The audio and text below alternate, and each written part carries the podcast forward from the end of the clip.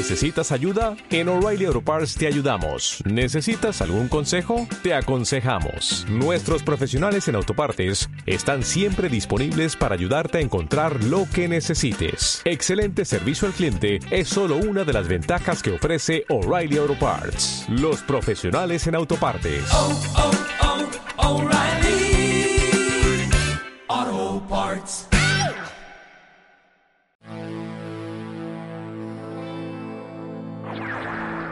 Buenos días amigos de Antena Azul. Hoy en ausencia de nuestro gran amigo y director eh, Antonio Vargas vamos a copresentar este programa Diego González Lamo que es el que les habla y Francisco Alfaro. Buenos días. También nos acompañan hoy Gonzalo. Buenos días Gonzalo. Hola, buenos días. Y vamos a entrevistar al capitán de la Policía Nacional de Colombia, Jorge Ibáñez. Buenos días Jorge. Hola, buenos días.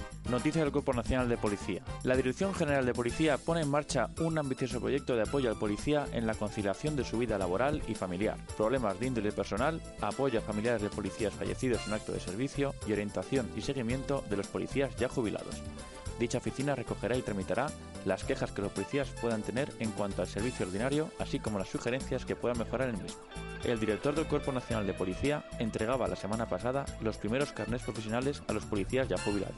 El objetivo es dotar de una identificación a dicho colectivo, de la cual carecía, dotándoles así del reconocimiento que merecen, así como de un distintivo útil por si tuvieran que colaborar en alguna intervención con policías de servicio en activo. Y ahora en Noticias de la Escuela, Gonzalo de Villas. Del 23 al 27 de febrero tuvo lugar el curso de tratamiento de la información criminal dentro de los cursos de actualización y especialización. El día 24 para los alumnos de segundo año de la escala ejecutiva en la asignatura de conocimiento de la organización policial tuvo lugar un monográfico sobre el tráfico de estupefacientes, incardinado en la unidad de drogas y crimen organizado, cuyo ponente fue el jefe de sección de estupefacientes. Ese mismo día 24, para los alumnos de primer año de escala ejecutiva, en la misma asignatura de conocimiento de la organización policial, tuvo lugar un monográfico sobre la Unidad Central de Inteligencia Criminal, cuyo ponente fue la comisaria jefa de la unidad de la Comisaría General de Policía Judicial, doña María Pilar Merino. También recibimos el día 24 la visita a nuestra escuela del Colegio de Coreses de Zamora. El día 25, para los alumnos de, de segundo año de escala ejecutiva, en la asignatura de conocimiento de la organización policial, tuvo lugar un monográfico sobre el tráfico de estupefacientes, UDICO, cuyo ponente fue el jefe de grupo de los Greco, Grupo de Respuesta contra el Crimen Organizado. El día 26 de febrero recibimos la visita del Centro de Mayores Las Murallas, de Telefónica de Ávila. Por último, el pasado viernes 27 de febrero tuvo lugar a las 13.15 horas la jura del cargo de la 26 Promoción de Inspectores en el Polideportivo Cubierto de la Escuela de Policía. Y hoy en Consejos Policiales y Curiosidades, Francisco Alfaro. Primero, ojo con los billetes falsos. El mensaje clave del Banco Central Europeo y de los bancos nacionales es compruebe la autenticidad de su billete. La comprobación no requiere medios técnicos especiales y una vez que esté familiarizado con los elementos de seguridad, solo tardará unos segundos en realizar cuatro operaciones muy sencillas que se describen a continuación. Toque, mire, gire y compruebe. Primero, toque la impresión en relieve. Segundo, mire el billete al. Tercero, gire el billete. En el anverso de los billetes de menor valor se puede ver la imagen cambiante de la banda holográfica y en el reverso el brillo de la banda iridiscente. En los de valor más elevado, en anverso se le ve el holograma y en el reverso la tinta que cambia de color. Y por último, compruebe. Compruebe todos los elementos de seguridad descritos para asegurarse de la autenticidad del billete. Y en cuanto a curiosidades, tenemos hoy qué es la huella dactilar y cómo se distingue. Hay cuatro partes del cuerpo que no se repiten en ningún otro ser humano. El ADN, el iris, la oreja y la huella dactilar. Pero ¿cómo se distingue una huella dactilar entre miles? El sistema de identificación dactilar lo introdujo en España el granadino Federico Oloriz Aguilera en 1909. La policía científica ha mantenido intactos sus criterios de identificación durante décadas.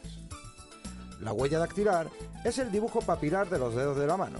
Está formado por crestas papilares, que son las zonas de alto relieve de la piel. Tienen una función adherente, sirven para agarrar y para que los objetos no se resbalen. Y desde el principio del siglo XX, una utilidad identificativa porque su dibujo es único para cada persona y en cada uno de los dedos. Con el sistema de clasificación de Oloriz se ha trabajado en España desde 1911 a 1982, cuando se introduce el sistema automático de identificación dactiloscópico, más denominado SAI.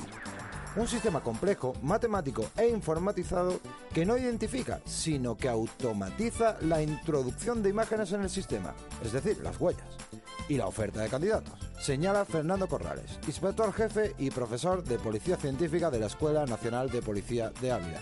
Esta noticia ha sido recogida del país. Y como decíamos, esta mañana entrevistamos a Jorge Ibáñez, capitán de la Policía Colombiana. Muy buenos días. Muy buenos días. Bueno, en primer lugar, eh, agradecerte tu presencia en este programa y preguntarte sobre tu experiencia profesional en tu país eh, y en qué unidades has trabajado. Bueno, inicialmente pues me gustaría informarles, soy capitán de la Policía Nacional de Colombia, llevo 12 años en servicio activo de la institución policial de mi país y de igual manera eh, he trabajado inicialmente en unidades de seguridad ciudadana, también he trabajado en unidades de intervención antidisturbios y por último, en los últimos seis años me encontraba desempeñando actividades de actividades operativas en los grupos de la Dirección Antinarcóticos de la Policía Nacional de Colombia. De tu estancia en España, eh, ¿cuál es tu percepción de la situación de seguridad aquí y en qué se diferencia básicamente con la situación en Colombia? La situación de seguridad en España es supremamente diferente, es como decir otro mundo a nuestro país de Colombia, pues en España se ve una una tranquilidad, se goza de una paz. hay un nivel de cultura muy diferente al, de los colombianos en comparación a nuestro país, pues lamentablemente nuestro, con nuestro país se encuentra en conflicto armado. Tenemos la guerrilla más antigua a nivel mundial que es la, las FARC, tienen 60 años y pues esto ha permeabilizado la cultura y de igual manera pues los sistemas de seguridad y y ha permeabilizado, digamos, la mentalidad de las personas en cuanto a, a llevar a cabo actividades delictivas. Entonces sí hay una diferencia bastante grande en cuanto a este sistema de seguridad. ¿Qué tipo de armas usa la policía en Colombia que aquí no hayas visto, que no se ven por aquí? Eh, inicialmente, pues podemos decir, la Policía Nacional de Colombia eh, nosotros no somos militares, pero sí tenemos una formación militar debido a nuestro conflicto y de igual manera pues la lucha contra el narcotráfico que se lleva día a día. Armas que nosotros utilizamos, pues nosotros normalmente utilizamos fusiles de asalto M4, eh, ametralladoras M60, ametralladoras M249, que son de calibre 5.56 NATO, que es el autorizado por la ONU. De igual manera, pues contamos con un servicio aéreo de 130, 113 aeronaves, de las cuales son 49 helicópteros tipo Black Hawk, los cuales vienen con artillería y ametralladoras Minigun .50, eh, tenemos helicópteros Bell 212, pero obviamente esto es debido a la transformación y al cambio que ha tenido el delito en nuestro país, que es el más fuerte, que es el narcotráfico. Y obviamente pues esto también, estos medios los, los tenemos por apoyo del Plan Colombia, que se trata de la lucha contra el narcotráfico con, en coordinación con los Estados Unidos. Jorge, yo en primer lugar te quería dar las gracias como capitán de la Policía Nacional de Colombia, es un verdadero orgullo y quería hacerte una pregunta un poco comprometida. ¿Afectan los cárteles del narcotráfico a la seguridad en Colombia y a las instituciones estatales en sí mediante la corrupción, amenazas, etcétera?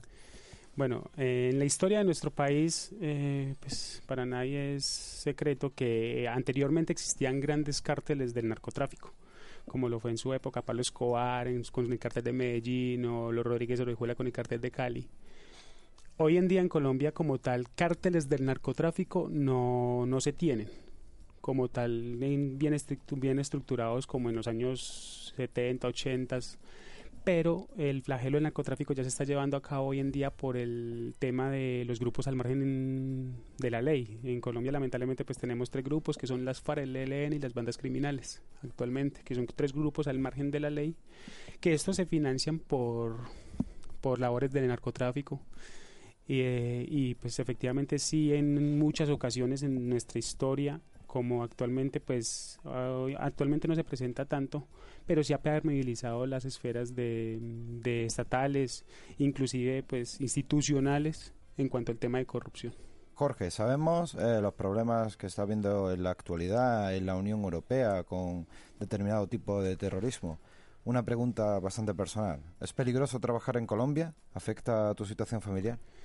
Bueno, en Colombia normalmente nosotros los policiales somos 180 mil, somos el único cuerpo policial que tiene en nuestro país. En algunos casos y en algunas unidades o especialidades sí tiene un comprometimiento familiar, por debido a situaciones ya de peligrosidad, de orden público, entonces sí, sí puede afectar, pero tampoco llegar al nivel de extremo pues que no puedas estar al lado de tu familia o, o que tengas que estar alejado de ella, pero sí, sí se debe tomar ciertas medidas de seguridad que, por ejemplo, no se tienen acá en España. Jorge, eh, muchísimas gracias por haber estado aquí con nosotros, ha sido un verdadero placer y esperamos que haya suerte en la vida y, y que todo vaya muy bien. Igual.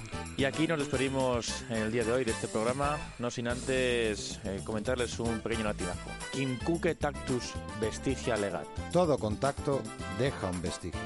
Buenos días.